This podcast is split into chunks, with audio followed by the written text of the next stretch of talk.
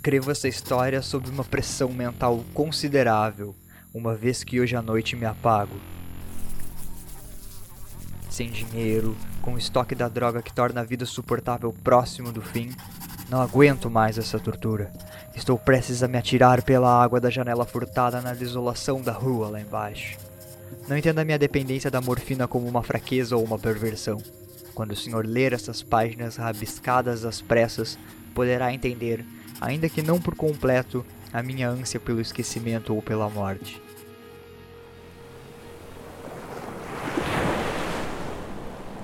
Foi numa das regiões abertas e menos frequentadas do enorme Pacífico que o paquete em que eu era supervisor de carga caiu vítima das forças alemãs. Era o início da Grande Guerra e as forças oceânicas dos Teutos ainda não haviam afundado no nível da degradação posterior de modo que nossa embarcação foi capturada como um troféu legítimo, enquanto nós, da tripulação, fomos tratados com toda a justeza e consideração devida aos prisioneiros navais.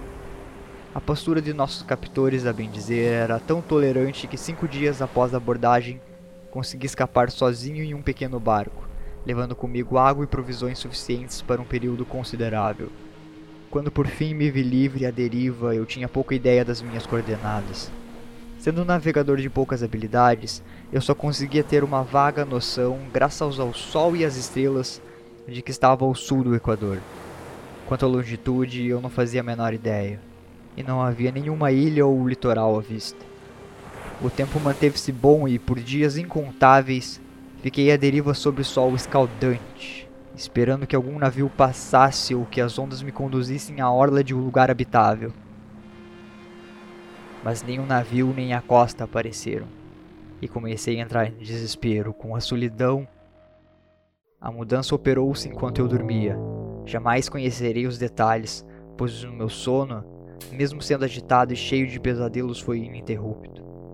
Quando por fim acordei, vi-me parcialmente sugado pelo lodo de um infernal pântano negro que se estendia à minha volta em ondulações monótonas até onde a vista alcançava e onde meu barco estava ancorado a alguma distância. Mesmo que possa imaginar a minha reação de surpresa ante uma transformação tão prodigiosa e súbita do cenário, a verdade é que eu sentia mais terror do que espanto, pois o ar e o solo putrescente havia algo de sinistro que me regelava até o âmago. O lugar fedia restos pútridos de peixe em decomposição e de outras coisas indescritíveis que via erguer-se do lodo asqueroso que recobria a infindável planície. Talvez eu não devesse tentar pôr em meras palavras o horror indescritível que o silêncio absoluto e a imensidão estéril pode encerrar. Não se ouvia nada, não se via nada fora a vastíssima extensão de um lodo negro mas era a perfeição do silêncio e a constância do cenário que me oprimia com um terror nauseante. O sol ardia e um céu parecia quase negro em sua crueldade límpida, como se a refletir a palude escuro com um nanquim sob os meus pés. Enquanto eu retornava ao barco, percebi que só havia uma teoria para explicar a minha situação. Por obra de alguma erupção vulcânica sem precedentes, uma parte do solo marítimo fora arremessada em direção à superfície, expondo regiões que por incontáveis milhões de anos haviam repousado em silêncio nos insondáveis profundezas oceânicas. Tamanha era a extensão de terra assim surgida que eu não conseguia ouvir o rumor do mar, por mais que eu tentasse. Tampouco se viam aves marítimas a procurar comida entre a carcaça. Por longas horas fiquei pensando ou cogitando no barco que estava de lado a fim de projetar alguma sombra enquanto o sol movia-se no firmamento. À medida que o dia avançava, o chão ficava menos pegajoso e dava a impressão de que pouco tempo estaria seco o suficiente para uma caminhada.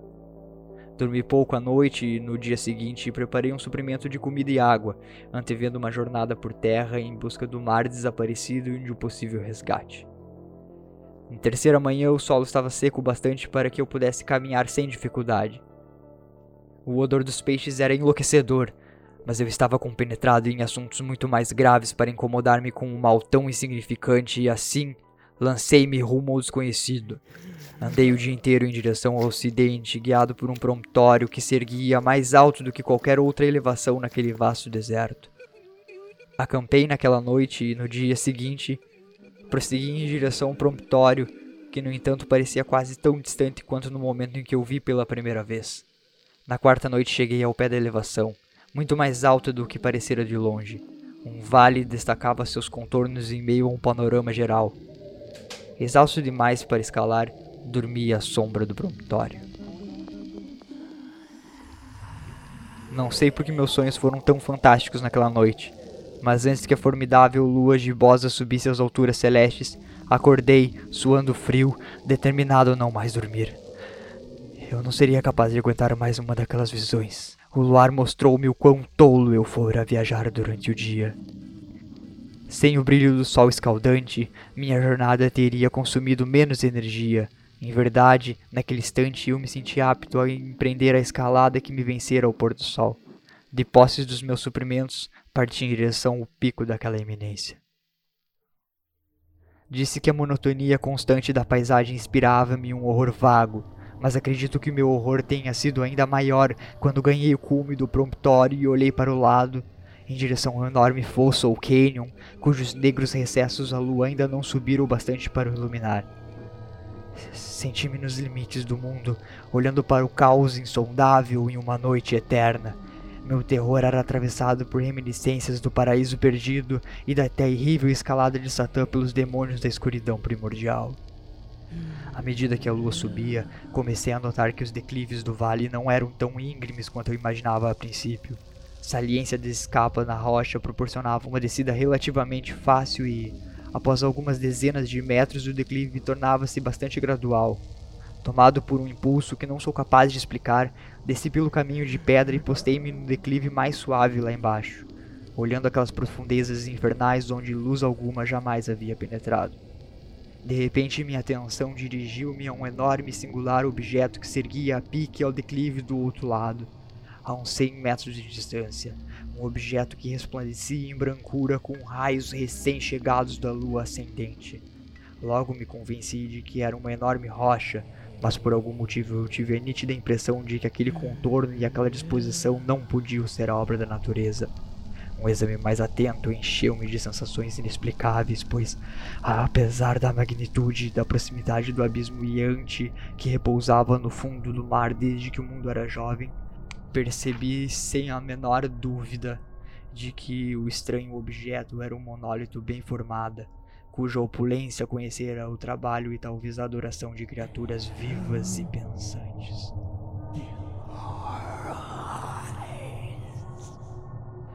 Confuso e assustado, mas sentindo o entusiasmo dos cientistas e arqueólogos, examinei meus arredores em maior detalhe. A lua, já próxima ao zenite, resplandeceu com um brilho estranho acima do sobranceiro promptório que circundava o abismo e revelou um enorme volume de água lá embaixo, que se estendia para os dois lados e quase batia-me nos pés enquanto permanecia no declive.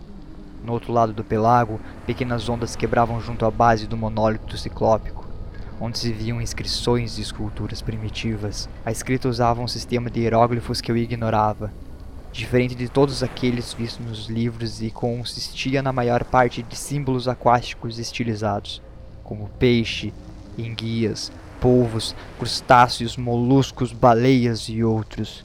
Muitos hieróglifos representavam coisas marinhas desconhecidas ao mundo moderno, mas cujos corpos em decomposição eu avistara na planície em que se erguera do mar. Era o estilo pictórico, no entanto, o que mais me hipnotizava, claramente visível na água graças a enormes proporções, havia um conjunto de baixos relevos cujos temas teriam despertado a inveja de um Doré. Acho que as figuras representadas eram homens, ou pelo menos um certo tipo de homem. No entanto, as criaturas apareciam divertindo-se como peixes na água de alguma gruta marinha ou rendendo homenagens a um templo monolítico e que também parecia estar sobre ondas. Os rostos e as formas eu não ouso descrever em detalhes, pois a simples lembrança faz-me fraquejar. Grotesco, além da imaginação de um Paul ou de um Bulwer. O contorno geral das figuras eram muito humanos, apesar das mãos e dos pés membranas natatórias. Dos impressionantes lábios carnudos e molengos, dos olhos vidrados, arregalados e de outros traços de lembrança desagradável. Tive a curiosa impressão de que os desenhos estavam bastante fora de proporção com o cenário ao redor. uma das criaturas aparecia matando uma baleia, representada em tamanho um pouco só maior do que ela própria. Como eu disse, reparei no aspecto grotesco e no tamanho exagerado das figuras, mas no instante seguinte pensei que aqueles seriam apenas os deuses imaginários de alguma tribo primitiva de pescadores ou navegadores. Uma tribo cujos últimos descendentes haviam perecido eras antes de o primeiro ancestral do Homem de Piltdown ou do Homem de Neanderthal nascesse. Estupefato com o vislumbre de um passado que extrapolava a imaginação dos mais ousados antropólogos, Pus-me a meditar enquanto a lua lançava reflexos singulares sobre o silencioso canal à minha frente. Então, de repente ouvi, com um leve rumor que marcou sua chegada à superfície, a coisa apareceu acima das águas escuras. Vasto como um polifemo, horrendo, aquilo dardejava como um pavoroso monstro saído de algum pesadelo em direção ao monólito ao redor do qual agitava os braços escamosos ao mesmo tempo em que inclinava a cabeça hedionda e emitia sons compassados. Acho que foi naquele instante que perdi a razão. Em relação à escalada frenética do aclive do promptório e a jornada delirante rumo ao barco, não recordo quase nada. Acho que cantei um bocado e rompi em gargalhadas estranhas quando não consegui mais cantar. Tenho lembranças difusas de uma forte tempestade algum tempo depois de retornar ao barco. De qualquer modo, sei que ouvi trovoadas e sons que a natureza só emite em momentos de seu maior furor. Quando emergi das trevas, eu estava num hospital em São Francisco. Quem me levou até lá foi o capitão do navio americano que resgatou meu barco à deriva no oceano. Falei muito em meu delírio, mas descobri que haviam dado pouca atenção às minhas palavras. Meus benfeitores não sabiam nada a respeito das terras imersas no Pacífico e não julguei apropriado insistir em algo que eu sabia ser inacreditável.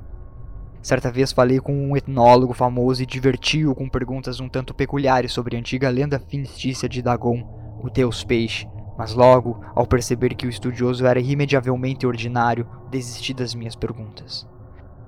E à noite, em especial quando a lua está gibosa e minguante, que vejo a coisa.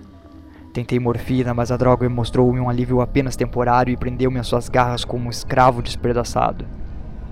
Agora, tendo escrito um relato completo para informação ou para o deleite zombeteiro dos meus semelhantes, pretendo pôr um fim a tudo.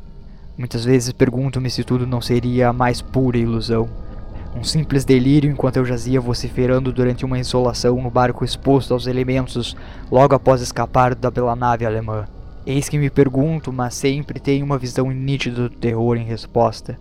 Não consigo pensar nas profundezas oceânicas sem estremecer ao imaginar as coisas inomináveis que nesse exato momento podem estar deslizando e arrastando-se pelo fundo viscoso, rendendo homenagens a antigos ídolos de pedra, escapulindo sua execrada imagem em obeliscosos submarinos de granito úmido.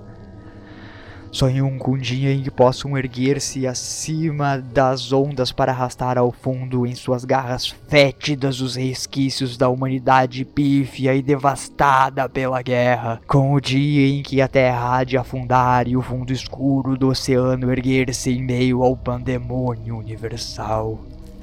O fim está próximo, ouço o barulho na porta como de um enorme corpo escorregadio batendo contra a madeira jamais vão me encontrar. Meu Deus, aquela mão! A janela! A janela!